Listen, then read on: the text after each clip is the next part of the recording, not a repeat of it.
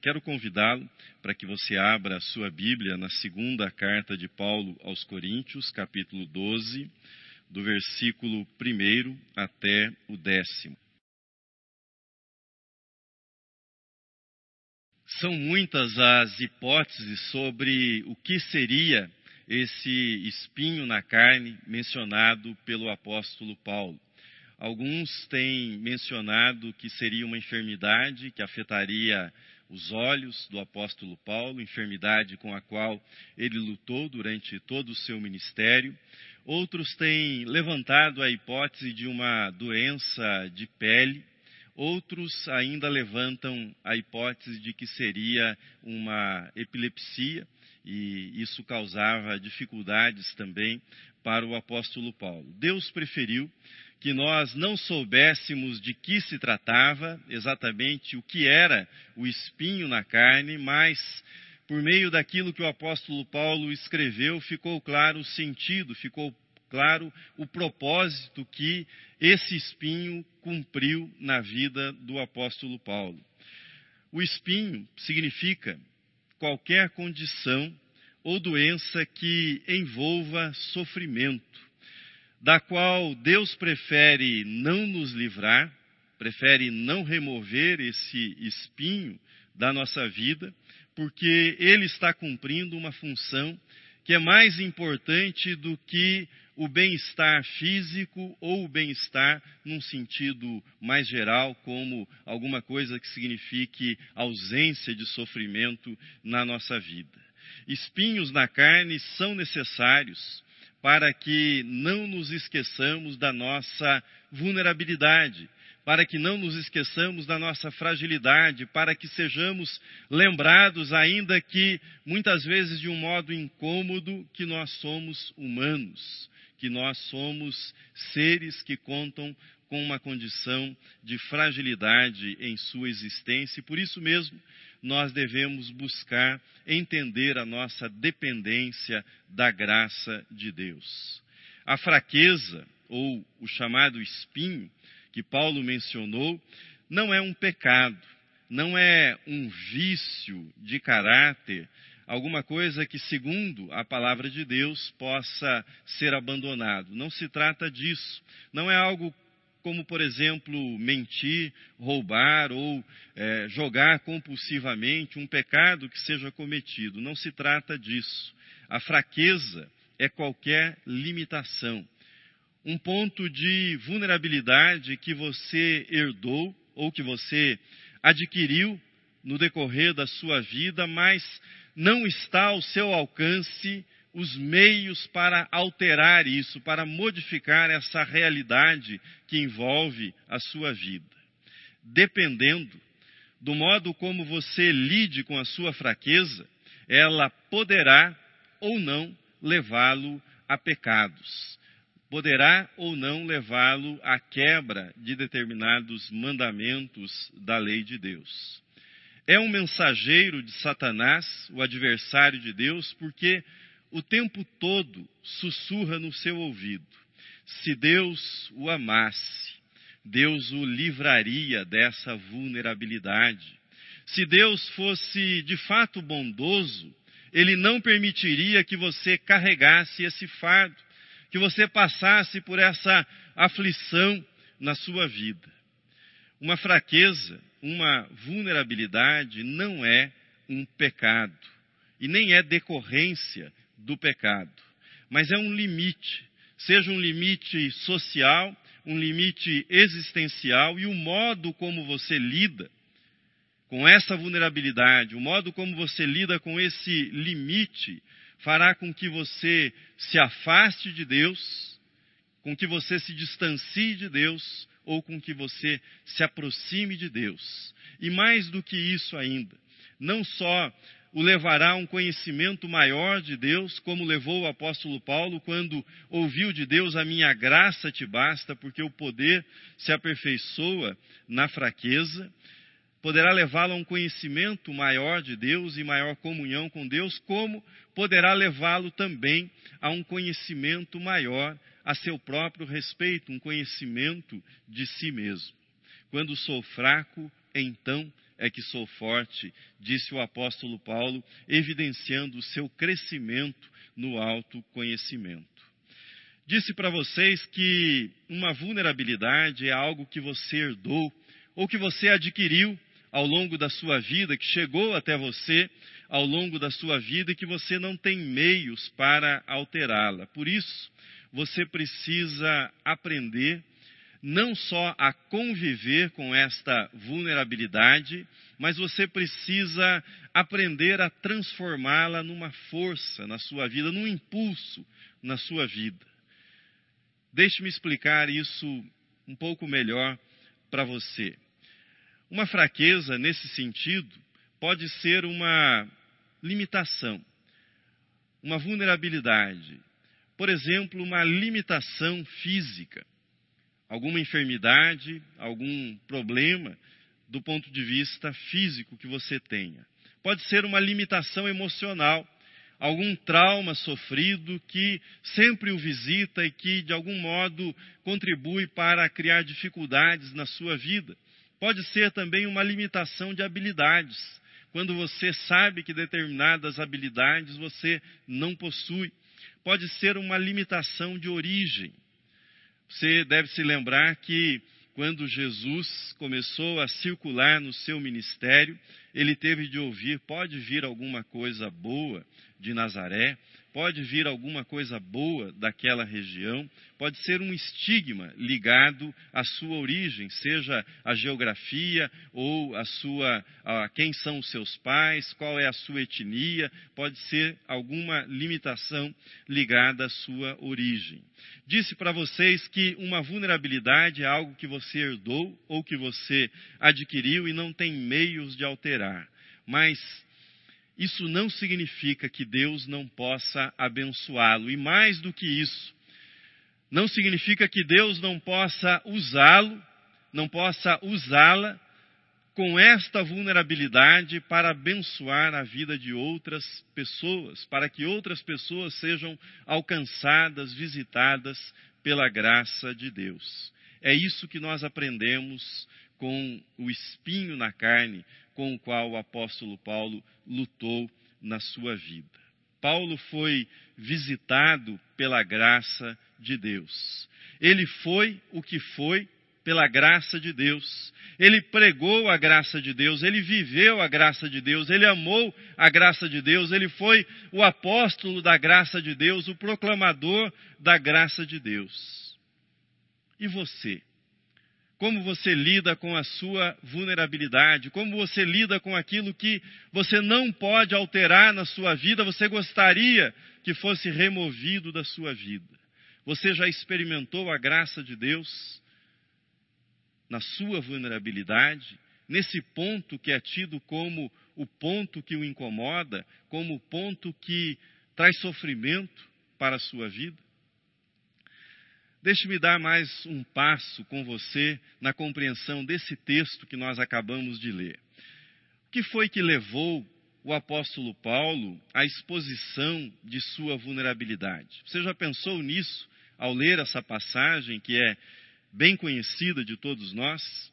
O apóstolo Paulo, ele havia fundado a igreja de Corinto. Aquela comunidade havia nascido naquela cidade pela instrumentalidade do ministério do apóstolo Paulo. Mas, tão logo ele deixou aquela igreja e partiu para outros campos missionários, surgiu naquela igreja um grupo de pessoas, um grupo de líderes que começou a questionar a autoridade apostólica de Paulo eles tratavam Paulo, na verdade, com desprezo, com desdém, com chacota, usando os termos que circulam nos nossos dias, nós poderíamos dizer que eles pegavam pesado com o apóstolo Paulo naquilo que diziam a respeito do apóstolo Paulo para as outras pessoas que pertenciam àquela igreja. Como é que eu sei disso? Por aquilo que o apóstolo Paulo escreveu para eles aquilo que Paulo dizia que sabia que eles estavam dizendo a respeito dele. Você tem aí na tela o que diz o apóstolo Paulo. As cartas com efeito dizem, ou seja, os críticos do apóstolo Paulo, as cartas dizem, são graves e fortes, mas a presença pessoal dele é fraca e a palavra é desprezível. Na versão internacional, pois alguns dizem, as cartas dele são duras e fortes, mas ele pessoalmente não impressiona e a sua palavra é desprezível. O que se pode deduzir dessa, desse comentário que faziam a respeito do apóstolo Paulo é que ele, do ponto de vista da aparência, era uma pessoa que não impressionava. Talvez fosse aquela pessoa que numa sala de reuniões não seria o líder para o qual as pessoas olhariam quando entrassem na sala de reuniões. Há um episódio curioso a respeito do apóstolo Paulo, relatado no 14 capítulo do livro de Atos dos Apóstolos, que nos dá uma ideia sobre a aparência do apóstolo Paulo e até mesmo sobre a sua eloquência. Paulo e Barnabé, é esse o episódio ao qual me refiro, Paulo e Barnabé estão pregando numa cidade do Império Romano chamada Listra, Lá havia um templo ao principal deus do panteão romano, Júpiter, que na mitologia grega corresponderia a Zeus. Nessa cidade, o apóstolo Paulo encontra-se com um homem que era aleijado desde o nascimento. E esse homem implora para que o apóstolo Paulo ore por ele. E Paulo ora em favor desse homem e aquela oração é respondida e o homem é curado. E uma grande comoção toma conta daquela cidade, as pessoas ficam impressionadas com a cura daquele homem que era doente desde o seu nascimento. E o que é que os moradores da cidade de Listra fizeram? Aqueles que cultuavam no templo do deus Júpiter. Veja comigo na tela Atos 14, versículos 11 e 12. Quando as multidões viram o que Paulo fizera, gritaram em língua licaônica, dizendo: os deuses em forma de homens baixaram até nós. A Barnabé chamavam Júpiter, a Paulo Mercúrio, porque este era o principal portador da palavra. O que é interessante nesse texto é que os moradores da cidade de Listra, eles olharam para Barnabé e Paulo e disseram: Barnabé é o Deus principal. Barnabé é Júpiter. Barnabé é o Deus dos deuses. E esse outro que fez a oração é o mensageiro do Deus principal. Ele é Mercúrio.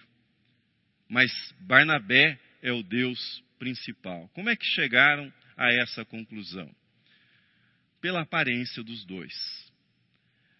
A aparência de Paulo não impressionava num primeiro contato.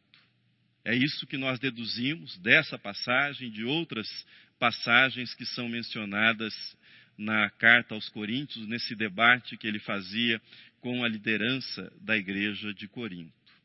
Agora, isso é fundamental que você retenha nessa exposição. Paulo não expôs a sua vulnerabilidade, ele não expôs a sua fraqueza porque estivesse incentivando a igreja de Corinto há um culto à personalidade. A lógica de Paulo não era chamar atenção para si, não era chamar atenção para o seu ministério, para as suas experiências, mas para a pessoa e para a obra de Cristo.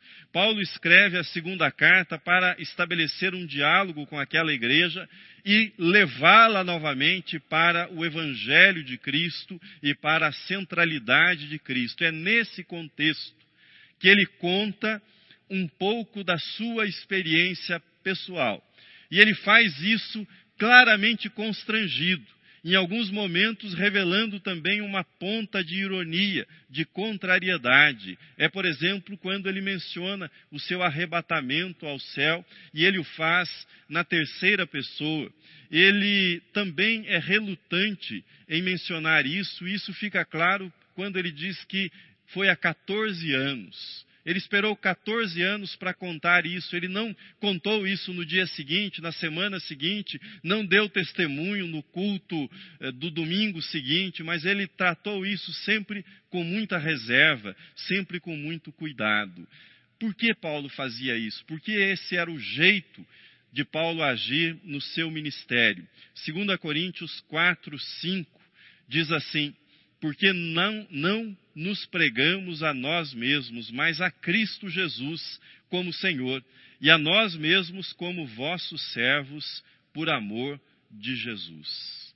Uma vez que entendemos isso, ou seja, o contexto que levou Paulo ao compartilhamento da sua vulnerabilidade, nós podemos ir adiante. E no nosso tema nesse mês, extrair quais são as lições, quais são os ensinos que podemos aplicar para a nossa vida dessa revelação do apóstolo Paulo da sua vulnerabilidade. Eu quero compartilhar com vocês duas, duas coisas a respeito da vulnerabilidade do apóstolo Paulo que nós podemos aplicar à nossa vida. E a primeira delas é a seguinte: é libertador. É libertador assumir suas vulnerabilidades. É isso que nós aprendemos com Paulo e com aquilo que as Escrituras ensinam a respeito desse tema. É mais fácil negar as nossas fraquezas. É mais fácil negá-las do que admiti-las. Afinal, nós vivemos num mundo que elogia os fortes, no mundo da aparência, no mundo em que se busca a perfeição, onde as pessoas querem se apresentar como invencíveis, onde as pessoas são incentivadas a que sejam cheias de autoconfiança. O problema é que todos os seres humanos, todos sem exceção, possuem alguma vulnerabilidade, possuem alguma fraqueza, possuem algum ponto em que demonstram a sua fragilidade. A mitologia grega assumiu esta verdade na história conhecida do personagem Aquiles. Conta a mitologia que esse herói, Aquiles, ele foi banhado por sua mãe Tétis num rio sagrado e isso o tornou invulnerável aos seus inimigos, um verdadeiro herói. Mas a sua mãe Tétis, para banhá-lo, o teria segurado pelo calcanhar e ele foi imerso no rio sagrado e dali saiu totalmente invulnerável, exceto, exceto pelo lugar onde a sua mãe o havia segurado, ou seja, o calcanhar. E na sua batalha, na cidade de Troia, foi exatamente no calcanhar de Aquiles que uma flecha foi se instalar, que uma flecha o alcançou, o atingiu. Daí a expressão o calcanhar de Aquiles como sinônimo de ponto de vulnerabilidade, de fraqueza, de lugar onde uma pessoa pode ser atingida e, sendo atingida, pode ser abatida por conta da sua vulnerabilidade. Todo ser humano possui uma fraqueza, algum ponto de vulnerabilidade, ensina essa tradição, ensina esse mito. A estratégia humana diante disso é esconder as fraquezas, colocá-las nas sombras. Só que isso dá um trabalho enorme, consome uma energia descomunal nós nos sentimos sem energia, sem disposição para outras tarefas quando nós temos de, de algum modo, tratar de empurrar para as sombras a nossa vulnerabilidade. A graça de Deus chega e muda isso, transforma isso. A graça de Deus o ajuda a lidar com a vulnerabilidade, dizendo para si mesmo, em primeiro lugar, mas de algum modo também fazendo com que isso chegue aos outros. Sim, é verdade, eu sou fraco, eu sou vulnerável, mas o meu Deus é forte. É verdade, eu não sou perfeito, mas o meu Deus é perfeito e eu sou aceito por esse Deus perfeito com base na graça dele. Sim, eu sou fraco, mas o meu Deus me ama como eu sou. O meu Deus me ama exatamente nessa condição em que eu me encontro para impressionar os outros, nós precisamos esconder as nossas fraquezas, mas para influenciar os outros, influenciá-los positivamente em direção ao amor de Deus e pelo amor de Deus, nós precisamos compartilhar as nossas fraquezas. Nós precisamos dividir as nossas vulnerabilidades. É impossível aproximar-se genuinamente do coração de alguém sem que você compartilhe a inteireza daquilo que você é, ou seja, a sua vulnerabilidade. Para impressionar uma pessoa é possível fazer isso de longe, mas para influenciar a sua vida, para levá-la à comunhão com Deus, você precisa despir-se, você precisa mostrar também as suas fraquezas, as suas vulnerabilidades. E a graça de Deus entra nessa história produzindo honestidade.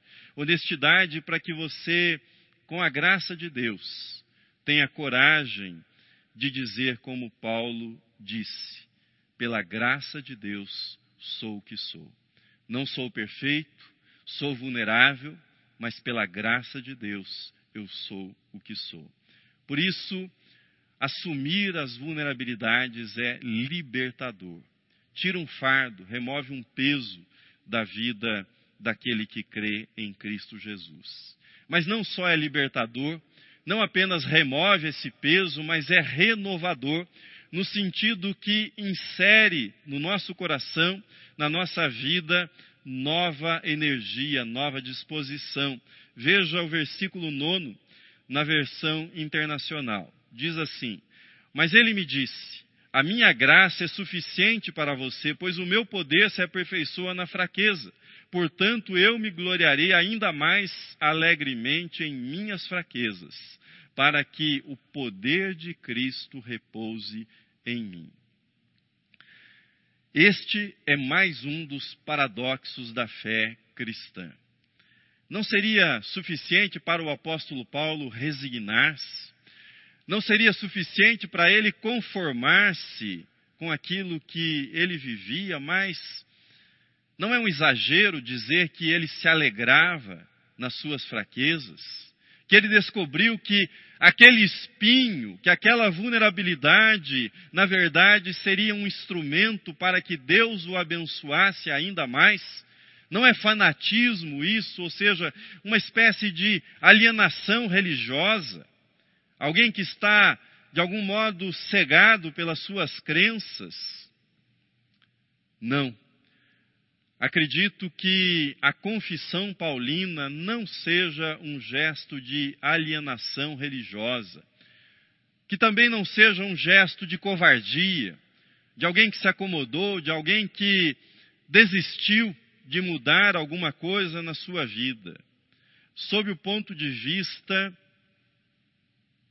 do nosso tema, o que o apóstolo Paulo está ensinando é: se Deus não lhe dá o milagre que você pede a Ele, se Deus não responde às suas orações na direção que você suplica a Ele, removendo o espinho, alterando aquilo que é desagradável, a circunstância que o oprime, que o abate, removendo isso da sua vida, se Deus não lhe dá o milagre que você pede, é porque Ele deseja que você seja esse milagre. Ele deseja que a sua vida transmita a mensagem transformadora que Ele deseja levar ao mundo. E a sua vida será exatamente esse milagre para os outros. Muitas vezes Deus não muda uma circunstância desfavorável da sua vida, porque Ele quer que você seja mudado por meio dessa circunstância. E a mudança é tão profunda, ela tem tal extensão na sua vida, que Deus precisa desse recurso para efetuar essa mudança na sua vida. A alegria chega quando percebemos que as nossas fraquezas não são acidentes, tampouco são castigos divinos. Não, as fraquezas foram permitidas por Deus para que Ele pudesse manifestar em nossa vida o seu poder e pudesse manifestar o seu amor, ou como Paulo escreveu de modo tão magnífico, para que o poder de Cristo repouse sobre mim, para que o poder de Cristo esteja na minha vida. Se Deus contasse apenas com pessoas perfeitas, pessoas que não conhecessem o espinho na carne para realizar a sua obra, pessoas que fossem invulneráveis, Deus nada teria feito no mundo. Nada teria acontecido na história da salvação, porque nós não encontramos na Bíblia esse tipo de gente. Mas nós encontramos gente machucada, gente com vulnerabilidades, pessoas que foram usadas por Deus, por exemplo, Moisés, de língua pesada, usado por Deus para ser o libertador do povo de Israel, ou Gideão, que espantado dizia que a sua família era a mais pobre naquele clã, mas ele foi usado por Deus para ser o libertador de Israel no período dos juízes, ou aqueles pescadores chamados por Jesus homens incultos, se transformando em pregadores em Jerusalém, em líderes da igreja. Paulo, com toda a precisão, com toda a precisão, percebendo que Deus, o Pai, é o oleiro divino que molda aquilo que ele quer a partir da vida dos seus servos, assim escreveu na segunda carta, capítulo 4, versículo 7. Diz assim o texto: Temos, porém, este tesouro em vasos de barro, para que a excelência do poder seja de Deus e não de nós. Temos, porém, esse tesouro em vasos de barro, vasos vulneráveis que se quebram Lembre-se, Deus jamais fica limitado pelos nossos limites, pelas nossas vulnerabilidades. Deus não está limitado pelos nossos limites. Deus não quer, Deus não quer usar para a sua glória apenas os nossos pontos fortes, aquelas atividades, tarefas, habilidades que nós podemos fazer e exercer e que nos enchem de orgulho, porque nos dão prazer e porque nós sabemos que fazemos bem estas coisas. Deus não quer usar apenas esses pontos fortes, mas Deus quer usar a sua vulnerabilidade, a sua fraqueza, o espinho que está na sua carne, para que com isso a glória dele seja produzida. Deus quer transformar as suas dores mais profundas em ministério para a glória dele, em ministração de conforto para a vida de outras pessoas, para que entendam que Deus está presente, mesmo quando todas as coisas não estão aparentemente no lugar correto. Não há sofrimento, não há vida sem sofrimento, mas não há sofrimento no qual a graça de Deus não possa manifestar-se transformar este sofrimento num ministério, numa mensagem de conforto às outras pessoas. Termino. A escritora norte-americana Madeleine L'Engle, ela escreveu sobre vulnerabilidade algo muito, muito acertado. Ela diz assim: quando éramos crianças, costumávamos pensar que quando crescêssemos não seríamos mais vulneráveis. Mas crescer é aceitar a vulnerabilidade, estar vivo é ser vulnerável, disse ela. Essa é uma ilusão que nós temos. Quando crescermos, não seremos mais vulneráveis, nos tornaremos invulneráveis. O homem que foi arrebatado ao céu ainda em vida. O homem que ouviu coisas indizíveis, palavras inefáveis, esse homem carregava na sua carne um espinho, carregava a sua vulnerabilidade. O homem que orou em favor da cura de tantas pessoas e as viu sendo curadas de um modo extraordinário, esse homem orou por si mesmo, não uma, não duas, mas três vezes e não teve a sua oração atendida. Mas ele ouviu: A minha graça te basta, porque o poder, o poder, o meu poder, Deus disse para ele, se aperfeiçoa na fraqueza. Esse homem, o apóstolo Paulo, ele escreveu na outra carta, na primeira carta aos Coríntios: Quando eu era menino, falava como menino, pensava como menino e raciocinava como menino. Quando me tornei homem, eu deixei para trás as coisas de menino. Agora, pois, vemos apenas em reflexo obscuro, como em espelho, mas então veremos face a face. Agora conheço em parte, então conhecerei plenamente, da mesma forma como sou plenamente conhecido. Assim permanecem agora estes três: a fé, a esperança e o amor. O maior deles, porém, é o amor. Crescer, sob o ponto de vista existencial, não é tornar-se invulnerável. Crescer é assumir a sua vulnerabilidade, é assumir a sua fraqueza. Sabemos que estamos vivos, vivos para Deus, vivos para os outros, vivos para o mundo, para a vida ao nosso redor, quando nós abandonamos as nossas ilusões de invulnerabilidade e abraçamos de todo o coração, de todo o coração, as nossas vulnerabilidades, o nosso espinho na carne, e o fazemos preservando a fé, a esperança e o amor. Amém.